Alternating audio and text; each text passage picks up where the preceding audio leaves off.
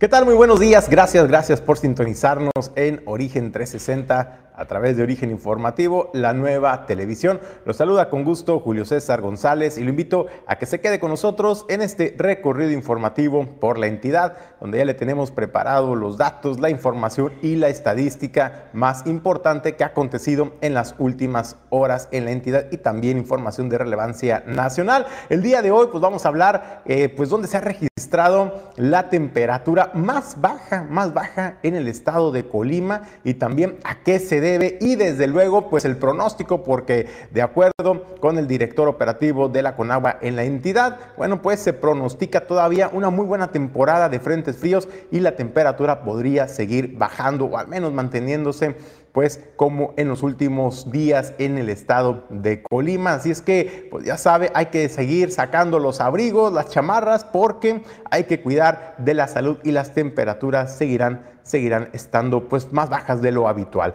También le vamos a platicar sobre que trabajadores de la CONAFOR, esto en la capital del estado, se manifestaron por el incumplimiento del gobierno federal, de la delegación, de eh, suministrarles el equipo mínimo necesario de seguridad, los uniformes, esto al Departamento de Combatientes de Incendios Forestales. Además, también exigieron mejores condiciones de las casetas de vigilancia en donde pernoctan los eh, combatientes forestales. Desde luego, también pues en Villa de Álvarez se están poniendo las pilas y es que ante la incidencia de accidentes en el tercer anillo periférico, además también de otras vialidades importantes que se han vuelto, que se han vuelto vías eh, rápidas de comunicación. Bueno, pues, eh, pues el regidor Sergio, Sergio Rodríguez presentó una iniciativa al Cabildo para reformar la ley y ¿qué creen? Pues para reducir la velocidad máxima en estas vialidades. Le vamos a platicar cómo es la propuesta y en qué sentido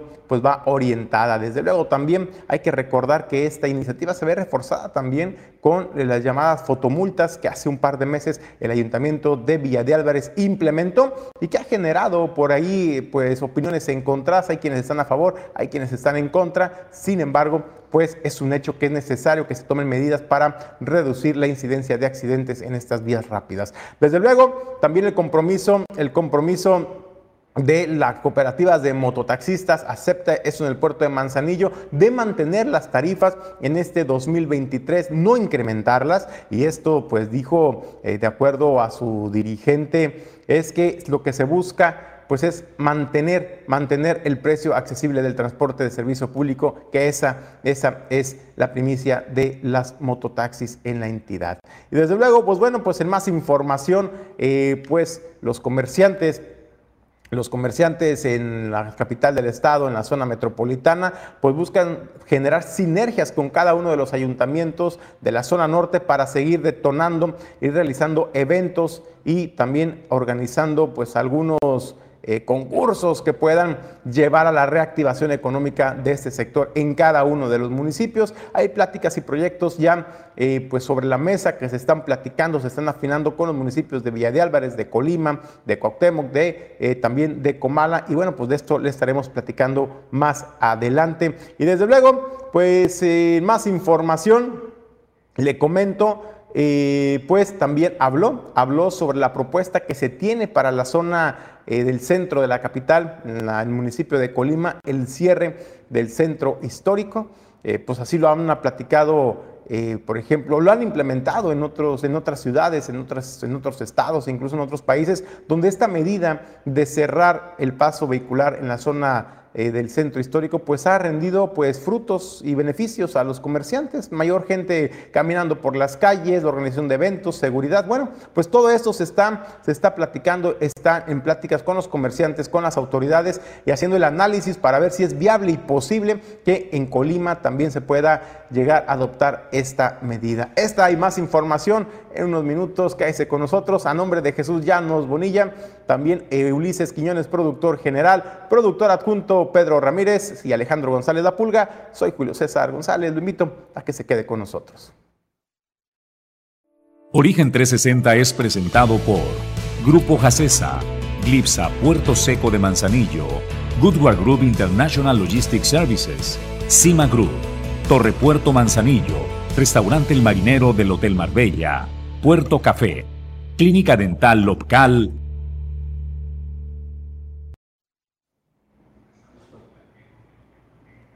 Bueno, pues a la que se le vino la noche y la está pasando mal y de malas, y lo que falta todavía, porque apenas está tomando auge este tema, es la ministra Yolanda Esquivel. Sí, la ministra que fue eh, primero señalada de haber eh, pues plagiado una tesis que se había publicado un año anterior por, de un estudiante, de otro estudiante de Derecho. Y bueno, pues la magistrada fue señalada. Posteriormente, la Universidad Nacional Autónoma de México determinó que efectivamente hay indicios eh, pues muy altos de que esta tesis que presentó la magistrada es muy similar en muchos de los apartados de su contenido y que pues sí, efectivamente se corroboró el plagio de la tesis. Bueno, esto ha derivado eh, pues una serie de opiniones de sectores académicos, también de la sociedad civil organizada, también posturas de algunos eh, políticos o líderes de opinión en el sentido pues de que deben, deben de eh, cancelarle la tesis a la magistrada Yolanda Esquivel. Bueno, pues se le vino la noche le digo porque... de acuerdo, una vez después de que la Universidad Nacional Autónoma de México corroborara y confirmara el plagio de la tesis, pues bueno, la ministra de la Suprema Corte de Justicia de la Nación, Yasmín Esquivel, pues bueno, ahora enfrenta, enfrenta también eh, pues una, una denuncia también contra la ministra que se presentó apenas el pasado martes 17 de enero ante la Cámara de Diputados. ¿Y sabe para qué? Para que se le inicie el juicio político en contra de esta funcionaria. Y este recurso pues eh, lo eh, presentó Abraham Moisés Cano Díaz, eh, presentó esta denuncia ante la Cámara de, Diputados. Los argumentos, los argumentos que expresó este abogado, pues fue que ya quedó presentada la ratificación, la denuncia de juicio político en contra de la ministra por el plagio de su tesis. Ahora, pues desde luego, pues el balón está en la cancha de la Cámara de Diputados, comentó a través de Twitter este abogado Abraham Moisés Cano Díaz. También dijo que antes de la denuncia presentada, presentaría por la omisión de buena reputación y el ataque a las instituciones democráticas del país. Y es que dijo que la falta de honradez de la ministra al plagiar y mentir al respecto configura un ataque a las instituciones democráticas, pues debilita la legitimidad de la Suprema Corte de Justicia de la Nación. Esto, bajo estos argumentos, pues se está solicitando se le inicie este juicio político a la ministra. Pero ¿qué creen?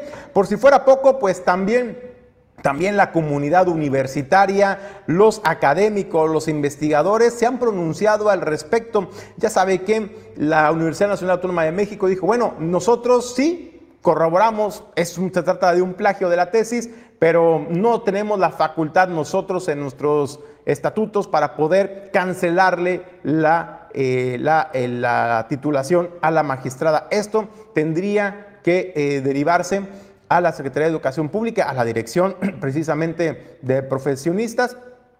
Sin embargo, pues el gobierno de México ya contestó, ya contestó y señaló que no, que no es facultad de ellos, que le corresponde a la Universidad Nacional Autónoma de México dar el dictamen por sentado y que ellos sí tienen la facultad para poder determinar las sanciones correspondientes incluso llegarle a cancelar el título. Bueno, pues eh, de acuerdo a lo que surgió recientemente en las últimas horas, poco más de un grupo de 33 estudiantes, exalumnos y profesores de la Universidad Nacional Autónoma de México exigieron que la institución retire el título de licenciada en Derecho a la ministra Yasmín Esquivel. Esto, insisto, después de haberse confirmado el plagio por el Comité de Integridad de la FES Aragón.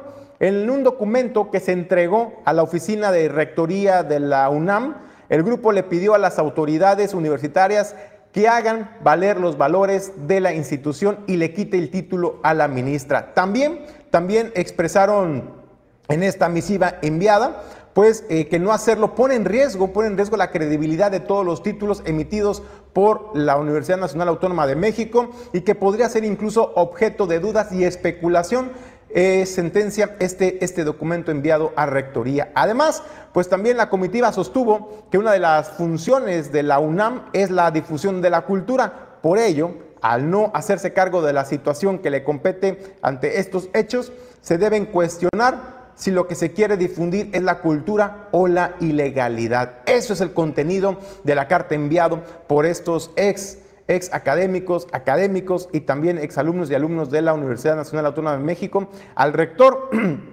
a las autoridades universitarias para que le cancelen el título a la, a la, magistrada Yolanda Esquivel. También pidieron que la Comisión de Honor y Justicia del Consejo Universitario intervenga para esclarecer las anomalías que se presentaron en la máxima casa de estudios del país y que invalide el título de Esquivel, ya que dijo fue obtenido de manera fraudulenta, con mentiras y engaños. Bueno, pues se le vino, se le vino la noche, se le vino la noche eh, pues a la magistrada Yolanda Esquivel, quien se mantiene firme, quien se mantiene firme en su postura de inocencia y que señala y asegura no va a renunciar, no va a renunciar a la Suprema Corte de Justicia de la Nación y dice tener la conciencia tranquila. Sin embargo, pues bueno, pues ahí están el análisis realizado por la UNAM, donde pues el contenido de una tesis presentada por la magistrada y el estudiante un año antes se fue presentada, pues tienen muchísimas similitudes eh, y coincidencias en la narrativa, en el contenido, en la redacción,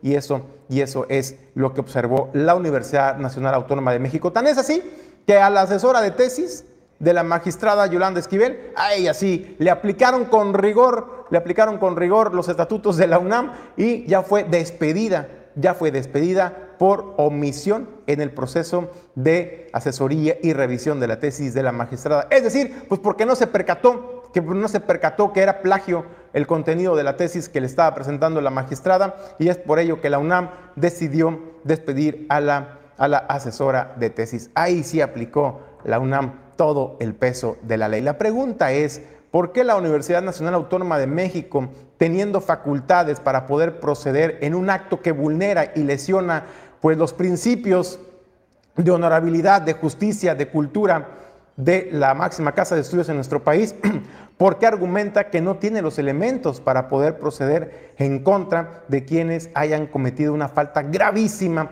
ante esta institución, como lo es el plagio de una tesis. Esa es la pregunta. ¿No quiere ser el malo de la historia la UNAM acaso? Sin embargo, se tiene que mandar un mensaje contundente, eh, pues, a los estudiantes, a los egresados, de que no se van a tolerar ese tipo de faltas, de no procederse en contra de la, magistrada, de la magistrada Yolanda Esquivel, por, puede ser a lo mejor que pese el título de magistrada, que pese en donde se encuentra Suprema Corte de Justicia de la Nación.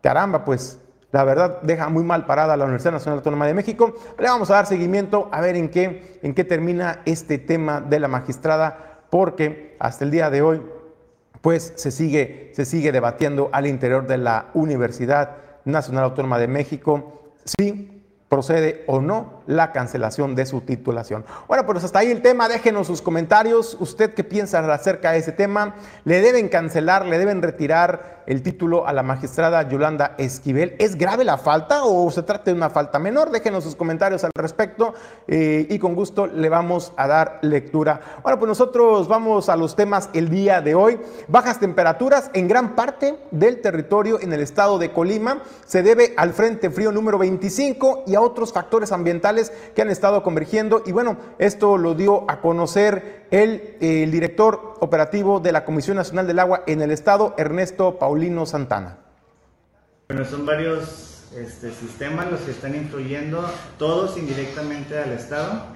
Eh, por mencionar algunos, por ejemplo, tenemos la tercera tormenta invernal al sur de Estados Unidos, que colinda prácticamente con los estados del norte.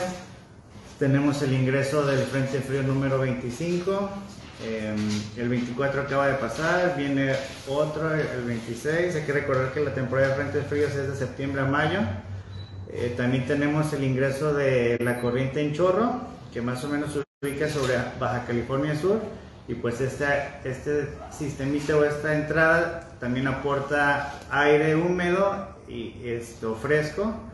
Em, por otro lado, al sur del Pacífico, básicamente Michoacán, este, Guerrero, eh, Oaxaca tenemos condiciones anticiclónicas. Eh, hay que recordar también que estas condiciones abonan a que se registren temperaturas o bajen un poco las temperaturas en la noche y madrugada. Y bueno, al tener todo esto en la periferia de, la ubicación geográfica donde eh, vivimos, pues indirectamente esta, ayuda a que bajen las temperaturas. El Servicio Meteorológico Nacional en su momento pronosticó un, rango de temperaturas mínimas para el estado de Colima de, de 12 a 20 grados. Básicamente se venían cumpliendo. Eh, llevamos 15 días, las primeras dos semanas de enero, que traíamos de 3 a 22.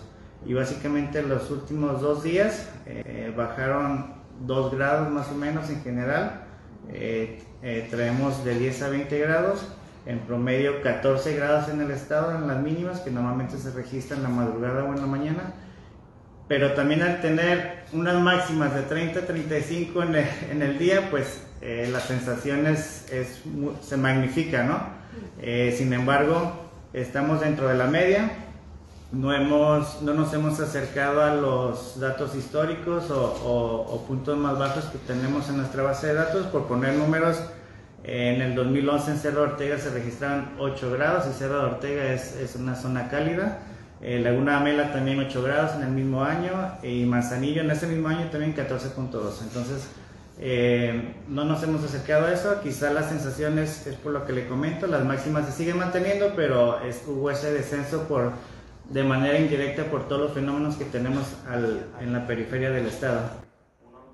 Bueno, pues eso es lo que informaba Ernesto eh, Paulino Santana. También ya escuchó, ¿no? La temperatura más baja registrada en el estado de Colima es en La Esperanza, esto en el municipio de Coquimatlán. Registró la temperatura más baja con 10 grados centígrados. Imagínese si a 17, si a 14 grados usted pues ya está sacando eh, pues la del tigre, ¿no? Ahora imagínense en Coquimatlán, 10 grados ha bajado el termómetro la temperatura en este municipio. Desde luego, Ernesto Paulino señalaba que aún, aún se está retirado de eh, las temperaturas récord más bajas registradas en el estado de Colima, que es alrededor de 8 grados que se registró, no me va a creer, en el municipio de Tecomán, un municipio cálido. Bueno, pues ahí, ahí en Cerro de Ortega se registró en 2011 la temperatura más baja llegando el termómetro a bajar hasta los 8 grados centígrados. Es que todavía estamos retirados para alcanzar esa cifra récord. Desde luego también en el puerto de Manzanillo,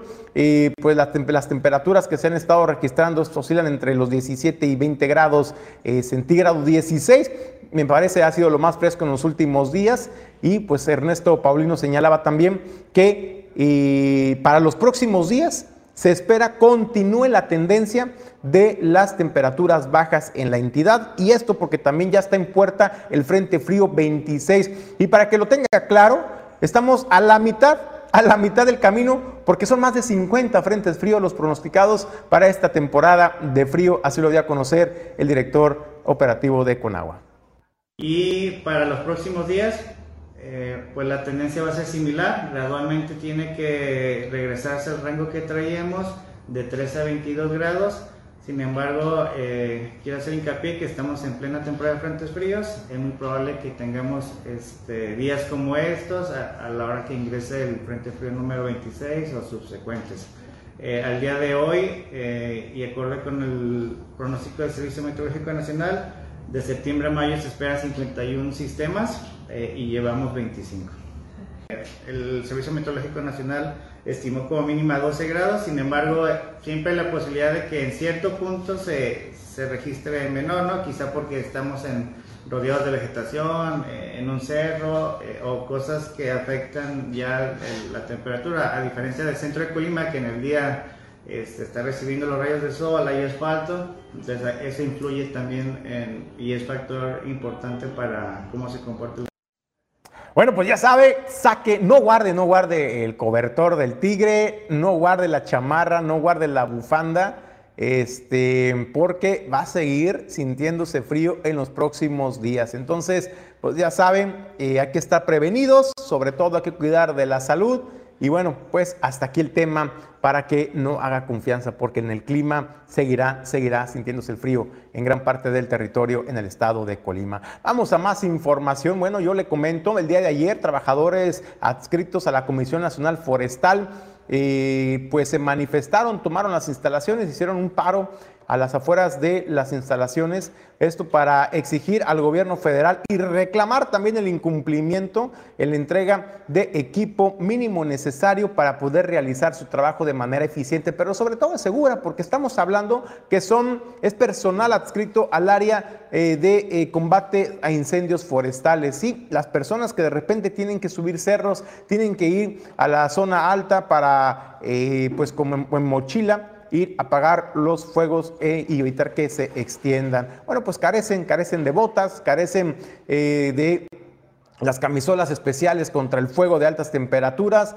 así como guantes y herramientas de trabajo. Además también pues pidieron mejores condiciones de las casetas de vigilancia, de esas torres de vigilancia instaladas en algunas zonas altas y de boscosas en el estado de Colima para la vigilancia y es que dijo también también carece pues de las de las comodidades, pues, para tener lo mejor posible a los combatientes forestales. Y esto, esto es lo que eh, señalaba Antonio Arón Gutiérrez Gallegos, dirigente sindical de la sección 06 de Semarnat. Estamos este, tomando instalaciones de CONAFOR eh, en apoyo, eh, un llamado del, Comité Ejecutivo Nacional que encabeza el licenciado Santiago García López y los cuatro puntos que, están, que se está tratando ahorita son la entrega oportuna de ropa, la entrega oportuna también de equipo de trabajo, que los vehículos de la brigada de combatientes de incendios estén en óptimas condiciones y que los campamentos donde pernoctan los, los combatientes forestales también se encuentren en perfectas condiciones de tiempo indefinido hasta que nos digan este, el resultado de las negociaciones. Los combatientes forestales son eh, aproximadamente 36 trabajadores que están ahorita con, con, ese problemita de, la, falta de entrega de ropa y equipo de, trabajo. Este, como ellos son combatientes forestales, ellos tratan con fuego y este, ellos tienen que caminar eh, eh, eh, de hacer distancias grandes de, este, encerros y se les, este, se les sacaban los, los, son sobre todo los zapatos. Hay compañeros que si gusta verlos traen diferente tipo de bota porque ellos tienen que, tienen que este, poner ese, ese, ese, ese calzado porque el que se les da sale defectuoso. Este, este, comité este, tiene recientemente, entramos en abril del año pasado y se les debió entregado a ellos la dotación en noviembre de 2022 y hasta ahorita no se les ha entregado. Cada dotación se les da dos pares de botas, dos pares de pantalones, dos pares de camisola, este, se les da guantes y es cada, cada año. Y este año pasado de noviembre no bueno, pues ahí está, ahí está la información, el llamado a las autoridades federales también de Semarnat para que eh, pues les cumplan también con eh, pues los acuerdos, los convenios a los trabajadores de la CONAFOR Máxime, porque se trata de pues herramientas de trabajo básicas y sobre todo material y equipamiento para la seguridad de los combatientes forestales. Bueno, pues yo tengo el gusto de saludar y presentar en los estudios de origen informativo a la secretaria general y vamos a decirlo, Vidnia, eh, del sindicato mayoritario, ¿no? Para que la gente lo identifique mejor. Vidnia Peña, ¿cómo estás, Vidnia? Buenos días. Muy bien, muchas gracias. Muy buenos días a, los, tu radio escuchas y muchas gracias por el espacio. Oye, Vinia, cada vez que te tenemos aquí en los estudios y que platicamos contigo, pues lamentablemente son temas desagradables, temas que vulneran los derechos, la dignidad de los trabajadores y que ponen, hay que decirlo, en aprietos a las familias trabajadoras en el puerto de Manzanillo del ayuntamiento eh, de Manzanillo. Y estamos hablando que hoy no es la excepción. Hubo un problema que se registró de una retención ilegal de prestaciones. Platícanos, Vinia. Sí, eh, así es. Eh, nosotros, pues todos los trabajadores laboran todo el año con la ilusión de que en el mes de diciembre nos pagan el aguinaldo. Este no lo pagan a nosotros en dos partes, en el 15 de diciembre y el 15 de enero. Este depósito debió haberse hecho desde el viernes 13. Eh, existía ahí la problemática supuestamente de que porque no se ha autorizado el presupuesto probablemente no se pagaba, que no tiene nada que ver una cosa con la otra puesto que mientras no se autorice el, presupuesto de este año se trabaja con el anterior. Aún así hubo el compromiso de que se pagaba el lunes y aparte del lunes se autorizó el presupuesto. Nosotros hablamos con el de recursos humanos el viernes por la tarde y nos dijo que no había problema, que el compromiso estaba, se iba a pagar el martes. Toda la mañana estuvimos en comunicación con él y el compromiso seguía, que se iba a pagar, que estaban trabajando en la nómina. A partir de las 3, 4 de la tarde ya no hubo comunicación, ya no me contestaba, a 10 minutitos antes de las 6 me avisa que no se va a pagar, que le habían dado la orden de no pagarse. Nos fuimos nosotros como comité de edificio, ya no encontramos a nadie que nos resolviera, por eso fuimos el día de ayer. Aparte nosotros teníamos una reunión con el oficial el miércoles. Este, no, el mismo martes. Por la tarde a las 5 nos la canceló. Por lo mismo tuvimos que ir el día de ayer. Llegamos, nueve y media, el señor no llegó hasta las diez y media. Cuando lo vimos llegar, subimos a, edificio, pero ya con todos los trabajadores muy molestos porque pues, esperaban este, esta prestación. No nos quiso atender, nos cerró la puerta, nosotros le volvimos a tocar, nos dijo no te puedo recibir, no puedes estar aquí. ¿Cómo no podemos estar aquí si es un edificio público y además somos trabajadores y usted tiene la obligación de darnos una respuesta? Se salió, literal, se salió de la oficina y se fue a esconder a la Contraloría. Pues hasta allá fuimos y dijimos, de aquí no nos vamos a retirar hasta que usted salga y nos atienda. Y ahí estuvimos siete horas esperando, pero en eso también fuimos a tocar la puerta de la presidenta para que pues supiera la situación que se estaba viviendo. Nos atendió la secretaria, eh, le pedí que por favor le informara, estaba en una reunión, quedamos de regresar, regresamos más tarde y me dijo es que esta situación la tiene que resolver el oficial mayor. Nosotros volvimos y pues ya no nos le despegamos al oficial mayor, pero ahí fue donde ya se perdió toda la tranquilidad que habíamos tenido durante todo el día, porque el señor Laura se portó grosero, no salió con que yo mañana los atiendo, yo mañana los atiendo, yo mañana los atiendo. Le dijimos que no, que nosotros estábamos ahí ese día, el día de ayer, y no nos íbamos a retirar hasta que nos diera una hora en que se iba a pagar y además el motivo por el que se había pagado seguridad pública y el sindicato minoritario. Es decir, Virnia, solamente este impago, este incumplimiento del pago eh, de la otra parte proporcional del aguinaldo, eh, solamente fue para el sindicato mayoritario, al sindicato del CICEPUT sí se le pagó en tiempo y forma, al resto de los trabajadores se le pagó al tiempo y forma, al mismo oficial mayor, me imagino, pues él está tranquilo porque a él sí le pagan en tiempo y forma. Yo me imagino, él es el que firma las nóminas.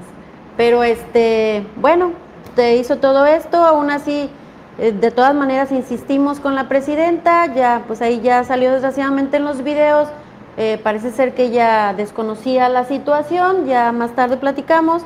Eh, a veces eso pasa cuando no puedes tener el contacto directo con la máxima autoridad, ¿no? Que, que ella es la que ordena. la cosa ya se solucionó, ya hay el compromiso de que ahorita en el transcurso de la mañana nos lo van a, a transferir y eso es lo que nosotros buscamos. Nosotros como trabajadores no buscamos estar haciendo conflicto, nosotros queremos trabajar, que nos dejen trabajar y que haya estabilidad laboral y que exista armonía en el trabajo. No existe, hay muchos directores que son así, como el oficial mayor. Hay directores que se les olvida que por algo existe un sindicato, no existe ese respeto al sindicato. Eh, ya es tiempo de que vayan entendiendo que así es como funciona el ayuntamiento hay sindicatos, hay representantes de los trabajadores y tiene que existir esa comunicación con nosotros. Oye, ¿cómo impacta esto eh, a la economía, a las familias de trabajadoras y de cuántos trabajadores estamos hablando? Somos, nosotros somos 711, somos como 600, aproximadamente 600 trabajadores los que no nos habían pagado. La otra parte es de IPECOL, ellos recibieron su pago en tiempo y en forma. Esto implica un gasto extra para la economía familiar porque ellos ya tienen un compromiso, ellos ya tienen su dinero lo esperan para pagar cosas o comprar cosas. Cuando no llega el pago en el tiempo que ellos lo esperan, buscan de otro lado jalar dinero y empiezan a pedir préstamos con intereses y esto claro que merma la economía de los trabajadores. Esto aunado en que en cuatro años no hemos recibido aumento salarial, seguimos con el mismo salario de cuando inició hace cuatro años esta administración. Bueno, dos administraciones, pero la misma representación. Y esto merma, merma mucho la economía. No nos pagan aumento salarial, no nos pagan los bonos en tiempo y en forma, tenemos que estar peleando. Cada que hay un bono tenemos que estar peleando y no es la de ahí.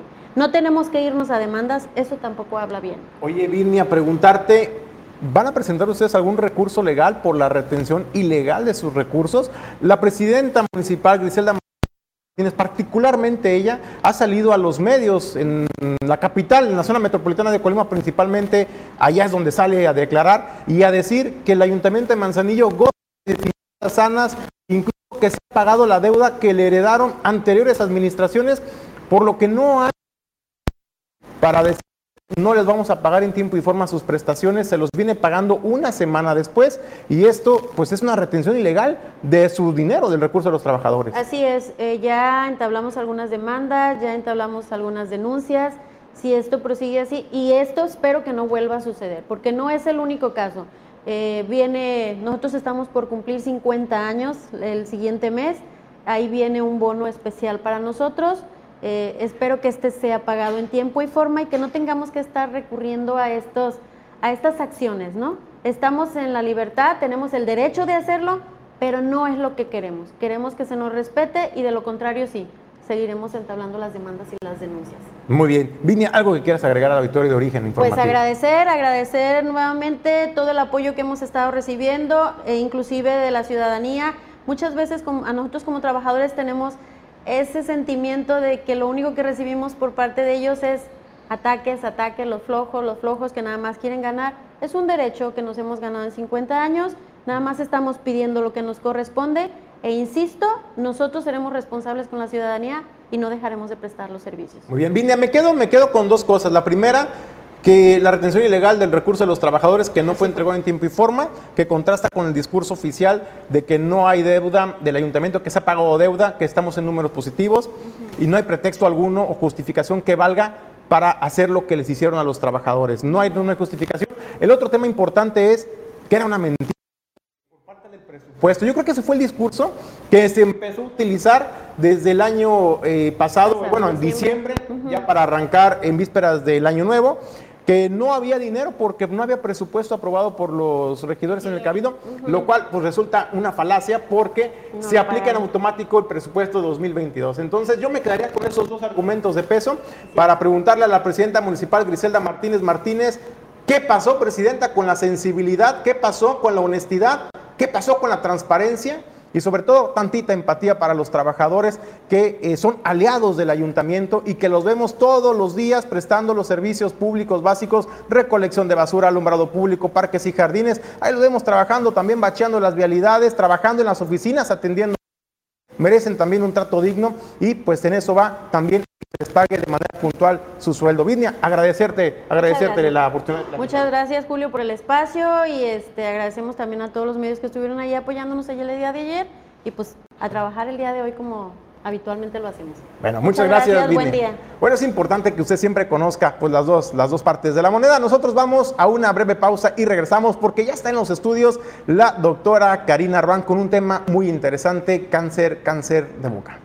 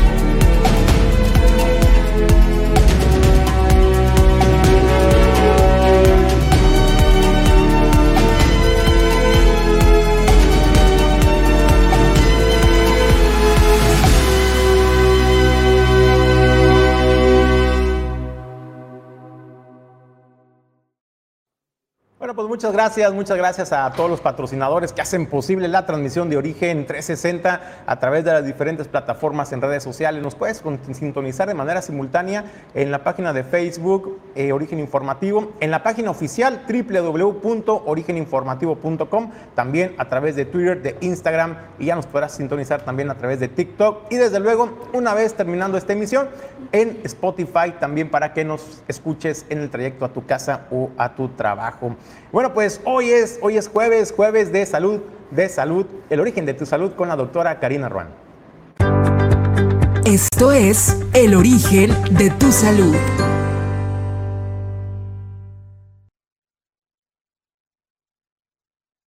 Doctora, muy buenos días. ¿Cómo estás? Es un placer tenerte en los estudios de origen informativo. Buenos días, Julio. A mí también. Un placer estar aquí como todos los jueves. Oye, un tema muy importante es cáncer de boca. ¿Lo dije bien o...? Sí, cáncer oral o, cáncer de boca, lo mismo. Este, sí, fíjate que es un tema el cual no había tocado y es un tema muy, muy importante. Y más hoy en día que tú sabes que el cáncer ahorita en cualquier parte del cuerpo ya está aumentando, va aumentando los casos y antes creíamos que era únicamente en pacientes de cierta edad en adelante, ahorita no. Sí, ahorita ya es en todo tipo de edad, es más común que antes, entonces sí es muy importante hablar de este tema en el área dental, ¿sí? El cáncer oral es cualquier tipo de cáncer que, puede salir en cualquier parte de la boca, ¿sí? En mejillas, en lengua, en el piso de la boca, en el paladar, en los labios. ¿Cómo empieza? O sea, ¿qué síntomas empieza a ver el paciente o, a sentir, ¿sí? Generalmente empieza como una mancha blanca, una mancha roja, o inclusive ya eh, una llaga, como una úlcera, la cual no sana. Empieza a salir como una herida y, esta generalmente una úlcera o un afta, por así decirlo, como lo conocemos, generalmente sana en, en, una semana más o menos, en 15 días máximo, este tipo de lesión ya debe de sanar en boca. Pero en este tipo de casos la lesión no sana o sana poquito y vuelve. ¿sí? O sea, dura muchísimo tiempo sin sanar y empieza a haber dolor, sangrado. También puede salir alguna protuberancia, alguna bolita en boca que el paciente se empieza a notar o a sentir como, no sé, algún crecimiento anormal en boca que no lo tenía anteriormente. Esto también puede ser un síntoma de un tipo de cáncer, ¿sí?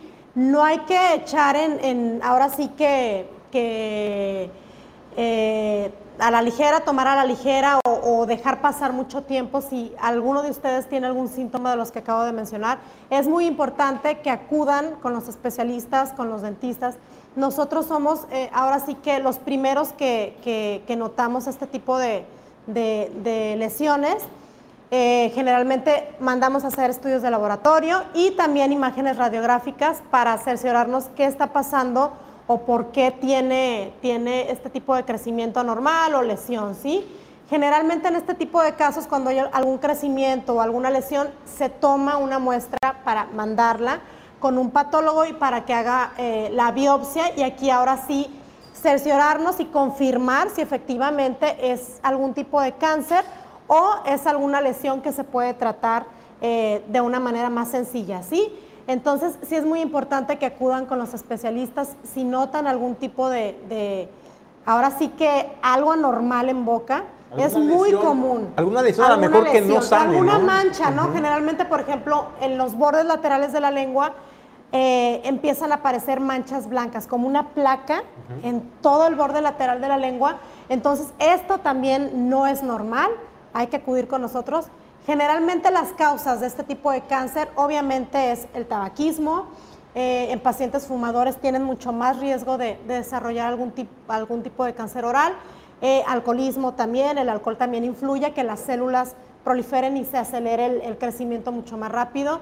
Eh, también algún tipo de papiloma, el papiloma humano también ahora sí que es uno de los factores muy predominantes a que se desarrolle algún cáncer, también en boca y este, también algún, no sé, alguna enfermedad eh, del sistema inmune como puede ser VIH, eh, también VIH o SIDA, también este tipo de, enfermedades pueden causar algún tipo de, cáncer, ya que el sistema inmune está muy débil, sí, en este tipo de pacientes. Entonces, estas son algunas de las posibles causas. También otra causa que puede ser Es ahora sí que el frotamiento prolongado de, no sé, algún diente que tienes áspero o picudo, por así decirlo, que estás con la lengua duro y duro. O sea, ahí también te estás lastimando, te puedes crear una herida y esto si no sana en algún futuro también puede ocasionar algún tipo de cáncer o alguna placa, algún puente, alguna resina, alguna restauración que haya quedado un poquito áspera o, rugosa, que obviamente nosotros inconscientemente con la lengua, con los labios estamos ahí sintiendo que está obviamente el, bordecito rugoso. Esto también podemos ocasionar lesiones y, si es prolongado puede ocasionar también cáncer. ¿sí? Eso obviamente en este tipo de casos es mínimo a comparación de, las otras causas que mencioné como tabaquismo, alcoholismo, eh, papiloma, pero también puede ocasionar, ¿sí? En, algún, si es en algún tiempo prolongado. Entonces sí es muy importante, por favor, que, que, asistan con nosotros, no dejen pasar mucho tiempo, porque podemos detectarlo, ¿no? De manera oportuna y poder atacar como debe de ser. También nosotros como dentistas tenemos la responsabilidad de en cada visita que hace el paciente, a revisión, a consulta general con nosotros, nosotros tenemos la responsabilidad de revisarles toda la boca, no únicamente enfocarnos en dientes. Nosotros tenemos la responsabilidad de checar también tejidos blandos, que no haya algo extraño, si alguna mancha, algún cambio de color, alguna bolita, alguna protuberancia. Nosotros somos también los responsables de, de revisar todos los tejidos, no nada más dientes. Y entonces nosotros, aparte de dientes, también este, revisamos tejidos blandos. Entonces, se los vuelvo a repetir, si, siente, si tienen alguno de estos síntomas que acabo de mencionar, por favor agenden cita y con gusto los atendemos. Pregunta, doctora, una persona eh, que tenga, que a lo mejor desconozca, que va porque me duele, que tuve una lesión, una herida en la lengua o en la boca y no me sana, y va al dentista a ver de qué se trata. Ustedes pueden detectar una posible, un posible desarrollo de cáncer. Y es cuando dan a ustedes la instrucción a que vaya con el especialista. ¿Pueden recibir el tratamiento dental eh, personas que tengan ese tipo de diagnóstico o prediagnóstico o se tiene que suspender el tratamiento hasta que una vez se confirma? Mira, obviamente si encontramos algún tipo de lesión que no es, que es, que no es normal que, que exista ahí, sí, primero la prioridad es esa, ¿sí? La prioridad es enfocarnos en esa lesión mandarle a hacer una biopsia y obviamente si se confirma que tiene alguna lesión eh, de algún tipo de cáncer, sí lo mandamos con un especialista primero, porque esa es la prioridad. ¿sí? Lo dental puede esperar, a menos que el paciente tenga mucho dolor en alguna pieza dental. Pieza, ok, podemos trabajar en conjunto con el especialista, pero en una lesión que no sana, y que el paciente ya presenta dolor, es nuestra prioridad primero atender eso, ¿sí? De la manera, o sea, que sea lo más rápido posible, ¿no? Para que el paciente pueda recibir ya sea cirugía, porque el tratamiento ya con este tipo de, problemas puede ser cirugía, radioterapia, y ya en algunos casos un poquito ya más, eh, que ya el tiempo, ya tiene un poquito más de tiempo, puede ser hasta quimioterapia, ¿sí? Entonces, sí hay que atenderlo porque también este tipo de cáncer oral se disemina muy fácil. Lo que queremos es detectarlo de manera oportuna para que no se disemine por todo el cuerpo, ¿sí? Porque tú sabes que un cáncer puede hacer metástasis y puede empezar en boca y ya después se puede diseminar en cualquier parte de nuestro cuerpo. Entonces, sí sería la prioridad primero atender esa lesión. Muy bien, doctora, ¿dónde te podemos encontrar? Julio, y otra cosa. Dime. Sigo insistiendo. Todavía tengo el descuento en el tratamiento Invisalign. Por favor, todo este mes todavía estamos de descuento, 20% de descuento, consulta gratis es un tratamiento totalmente invisible en el área de ortodoncia, es lo más nuevo, es lo más cómodo y lo mejor que hay en cuanto a estética y el tiempo de tratamiento es menor. Entonces, anímense, eh, la consulta es gratis para cualquier duda que tengan de este tipo de tratamiento. ¿Y 20%? 20% del, del, valor total en del el tratamiento. Sí. Excelente. De todo el tratamiento, el costo total, 20%. Bueno, pues año nuevo, doctora, sonrisa nueva, ¿no? Así es. Muy bien. Bueno, estamos ubicados en Manzanillo Centro, en la calle Emiliano Zapata, número 43. Y también nos pueden encontrar en nuestra fanpage. Estamos en Facebook como Clínica Dental Opcal. Bueno, pues muchas gracias, doctora Karina Ram, por la visita a los estudios gracias, de Julio, Buen día. Bueno, nosotros vamos a más información en la zona metropolitana. Eh, pues los comerciantes adscritos a la Canaco Servitur eh, se están organizando para trabajar de manera coordinada con cada uno de los municipios Colima, Villa de Álvarez, Coctemo, Coquimatlán, Comala y esto para organizar eventos que eh, vayan a reactivar la actividad comercial y desde luego pues la economía de todas las familias. Así lo dio a conocer el dirigente, el delegado de Canaco en Colima y esta es la información de Luis Hurtado Anguiano expectativas que tenemos al 2023 como Cámara. Traemos ya algunos proyectos que vamos a hacer en, inercia junto con lo que son los, los municipios. Vamos a procurar estar en los mayores municipios posibles, haciendo presencia y apoyando también a, los, empresarios. Ya por ahí yo creo que los van a estar avisando de lo que viene ya con el Ayuntamiento de Colima, los eventos que vienen. Este, porque en estos días tienen que salir lo que son los, los, proyectos. Y bueno, también traemos ahí con Villa de Álvarez con Comala, también traemos ahí algunas inercias, pero cada municipio creo que les van a estar, de hecho creo que mañana van a estar ahí con, con ellos porque ya se anuncian, pues empiezan a anunciar los eventos que va a haber y que bueno, ayudan mucho a lo que es la parte turística, que es lo que estamos promoviendo, sí, y el comercio. Hemos estado en inercia ahí con, con él, precisamente para hacer como, o más bien cómo hacemos que Colima Norte también tenga ese tipo de eventos para poder atraer más el turismo. Y más con lo que comentábamos hace rato, que ya tenemos la apertura de lo que es la, la, la, carretera y que bueno, la idea es que tengamos mucho más afluencia y bueno, hay que darles a esa gente, hay que darles lo que es el servicio. ¿no? sería con, con, lo que es Colima, Villa de Álvarez, Comala, Chitlán, o sea, traemos, es todo, todo, un, un, trabajo que se pretende hacer, sí. Presidente. Sí, sí, porque eh, digo, también tenemos que apoyar, por eso la zona norte, tenemos que apoyar también todo lo que está Bueno, pues eso es lo que comentaba en cuanto a lo que se espera para este 2023 en la organización de eventos eh, para que eh, pues se fomente ¿no? Eh, pues el comercio y se recupere la economía, se reactive la economía. Bueno, también se le preguntó ahí sobre el cierre de vialidades, esto en el centro histórico en Colima, en la zona capital. Eh, como se ha aplicado en muchas otras ciudades en nuestro país, pero también en otros países, en donde eh, pues ha rendido frutos y ha sido algo positivo, que ha reactivado la economía y los comercios en esas regiones donde se aplica el cierre de vialidades en las zonas céntricas. Bueno, pues al respecto también comentaba que es un tema que no se ha definido, sigue todavía en diálogo con las autoridades municipales, también de vialidad, así como también con los mismos comerciantes para poder valorar la viabilidad y la posibilidad de que esto se pueda llevar a cabo en la zona centro de Colima. Esto es lo que informaba. Mira, es un tema que tenemos que madurar bien, este, ver los pros, los contras. Eh, vaya, es un conjunto de cosas que se tienen que ver antes de determinar si se hace o no. En otros países, en otras ciudades se ha hecho y han tenido buenos resultados. Bueno, lo que refiere a Colima, bueno, también hay que ver, hay que analizarlo bien, pues tiene que ver muchos aspectos, ¿no? Antes de, de dar algún comentario.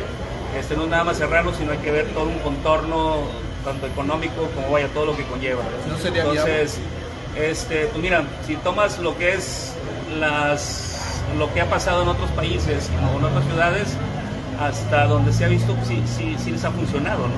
Pero bueno, cada, cada país, cada ciudad pues, lo, determina en base a, a, a, los esquemas de negocio que puedan tener, en los accesos, estacionamientos, en ingresos, vaya, hay que ver. Bueno, también ahí habló sobre el impacto que ha tenido en los comerciantes, y pues el tema de la inseguridad. Ahí reconoció que principalmente se han visto afectados los comerciantes ubicados en los municipios de Colima y Villa de Álvarez. Sí ha habido un impacto, pero se está trabajando, se están organizando para eh, dar información, sobre todo para evitar las extorsiones que en las últimas fechas se han incrementado. Hasta donde hemos tenido, bueno, lo que estamos es Colima, Colima y, Villa de Álvarez, que son más, los más afectados. ¿Cuántos arrendados a la Canaco se han visto afectados? En lo que tenemos el reporte son cerca de 12 empresas las que hemos tenido que han tenido un problema en cuestión de, lo que son las algas. 12, son ferreterías que son este, tiendas conveniencia y bueno, son, más o menos tenemos como 12 registradas. En el tema de extorsión, que es uno de los delitos que no ha registrado una disminución, también estamos ahí en ese tema de, estamos dando capacitación, eh, estamos trabajando con darle capacitación sobre todo a, los hoteles porque han tenido mucha, mucha problemática en ello y estamos tratando de tener lo que son eh, cursos o tener, vaya, o informarles junto con lo que es la parte de, necesidad del, municipio, darles información de cómo, cómo actuar en una situación así. Entonces sí, sí traemos ahí un calendario que vamos a estarles anunciando para que se tomen los cursos y bueno, tratar de ver cómo podemos apoyar. Bueno, pues ahí está, ahí está lo que informaba el delegado de Canaco Servitur en la zona metropolitana de Colima. Nosotros vamos a una breve pausa y regresamos con más información a Origen 360.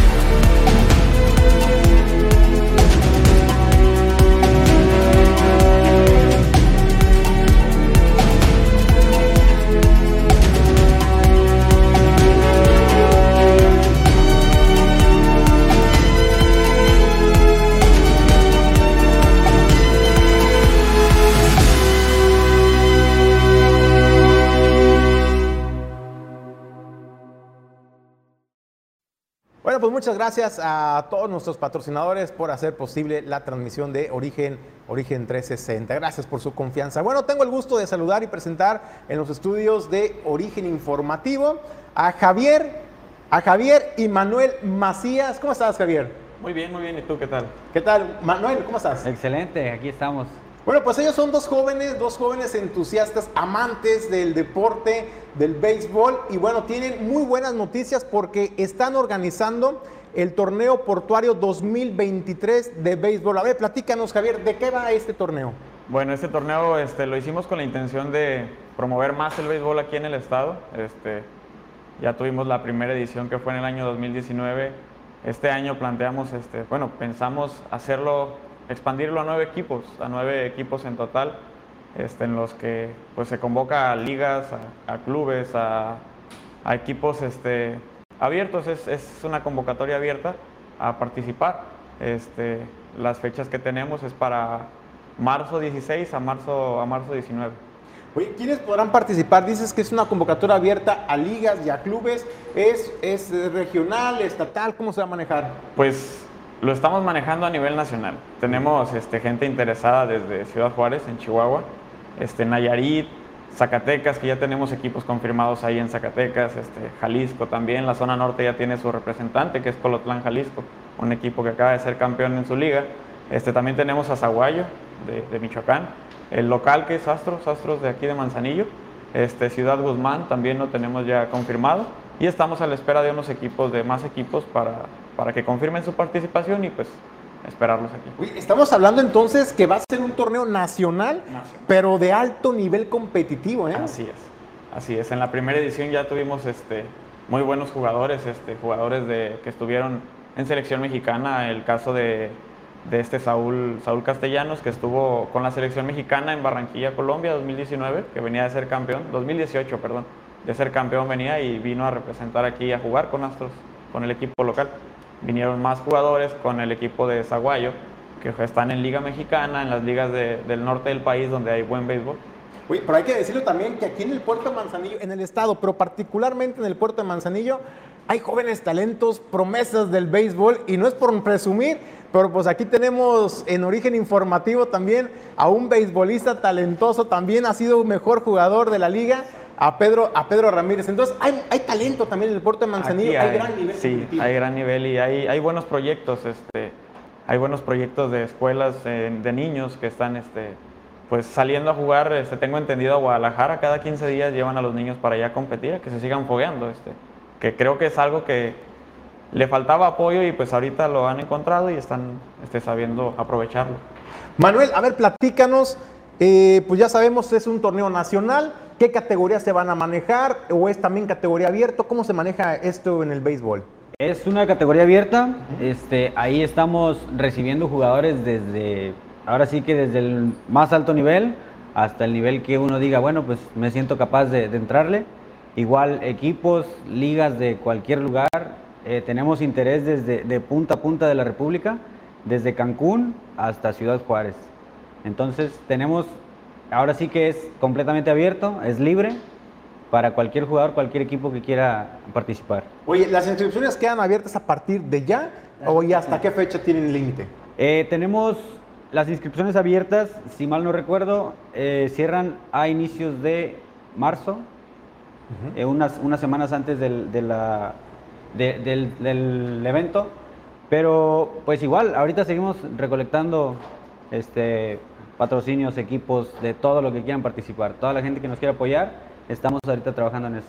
Oye, y la pregunta obligada, ¿está el puerto de Manzanillo en condiciones de recibir este torneo nacional con jugadores seleccionados nacionales donde hay que decirlo, eh, los deportistas, no solamente de amantes del béisbol, sino del deporte en general, pues van a poner sus ojos en el puerto de Manzanillo? Así es.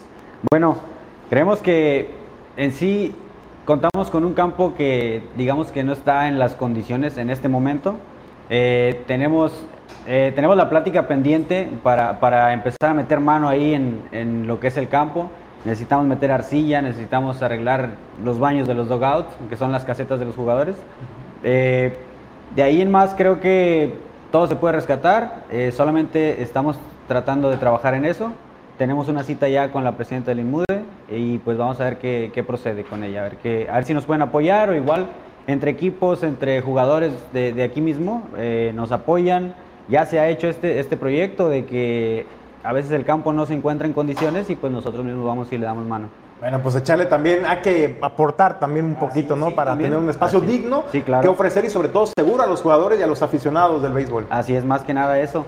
Eh, pues sí, hay que, hay que ponernos de acuerdo entre la misma liga. Ahorita tenemos liga con Colima igual, pero tenemos participantes de aquí de Manzanillo, tres equipos, que son equipos muy buenos. Este, entonces, entre ellos y las ligas que hay aquí, hay liga de iniciación, liga de segunda fuerza. Eh, yo creo que entre todos podemos hacer algo para, para mantener el, el espacio digno. Entonces, a ver, nomás para entender, ¿tres, tres equipos de Manzanillo van a estar participando en ese torneo? Bueno, ahorita no. Eh, van a ser una especie de combinado por ahí? Es, un equipo local, es el equipo de Astros Manzanillo, que es uno de los, de los equipos que participan actualmente en la liga estatal, digamos. En el estado de Colima ellos participan en esa liga, participa Venados y participa Guerreros, que ahora son aguiluchos. Este, estamos ahorita con el equipo local, es solamente Astros, Esperemos que probablemente para la siguiente hagamos una eliminatoria o busquemos algún otro eh, alguna otra manera de, sacar al representante local. Muy bien. Manuel, Javier, pues algo que quieran agregar al auditorio de origen informativo. Pues esperarlos, los esperamos los en, en marzo 16 al 19, este, a que vayan a disfrutar del béisbol, es un, un buen béisbol, es un buen ambiente, este, pues que no se queden con las, con las ganas de, de asistir a, a, este, a este torneo. Manuel. Pues igual esperarlos y antes que nada agradecerles a ustedes el espacio. Este, pues los esperamos ahí en marzo. Quien esté interesado en, en asistir, pues será bienvenido. ¿A dónde se pueden inscribir? ¿A dónde pueden pedir información? ¿Página de internet, de Facebook, número de teléfono? Sí, tenemos la página de Facebook, es Torneo, Portuario Manzanillo 2023. Eh, ahí nos pueden contactar, ahí estamos. Eh, igual ahí mismo tenemos el número telefónico, que es el número de Javier, mi hermano. Sí, el número es 314-103-6798.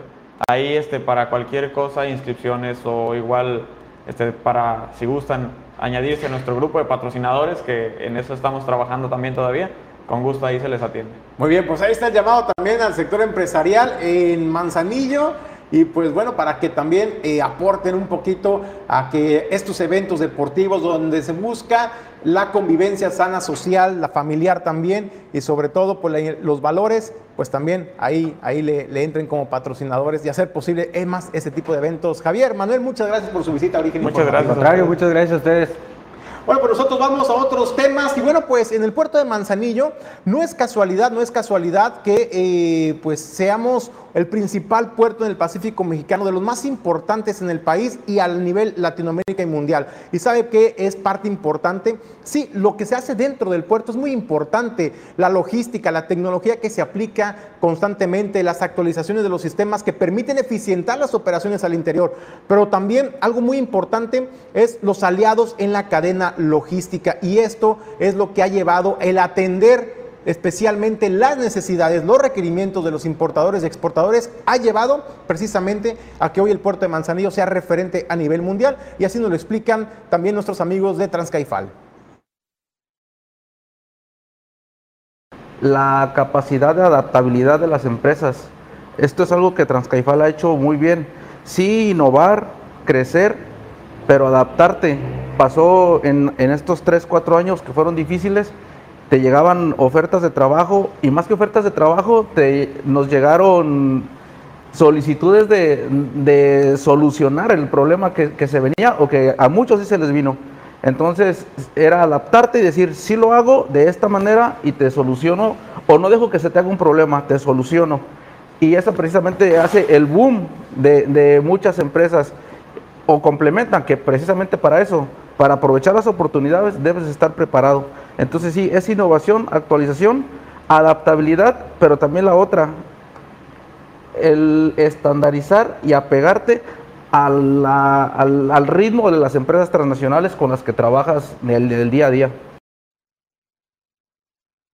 Ahí está lo importante, la importancia y eh, de la participación de todos los actores en la cadena logística que hacen posible el que hoy el puerto de Manzanillo goce y disfrute de esta estabilidad comercial, pero sobre todo de este prestigio que cada vez hace que más importadores y exportadores volteen a ver a esta región del Pacífico mexicano para el movimiento de su carga. Y bueno, pues nosotros con eso nos despedimos, no sin antes agradecerle el habernos acompañado a nombre de Jesús Llanos Bonilla, Ulises Quiñones, productor general, productor adjunto Pedro Ramírez y Alejandro González La Pulga. Soy Julio César González, le deseo que tenga un extraordinario día.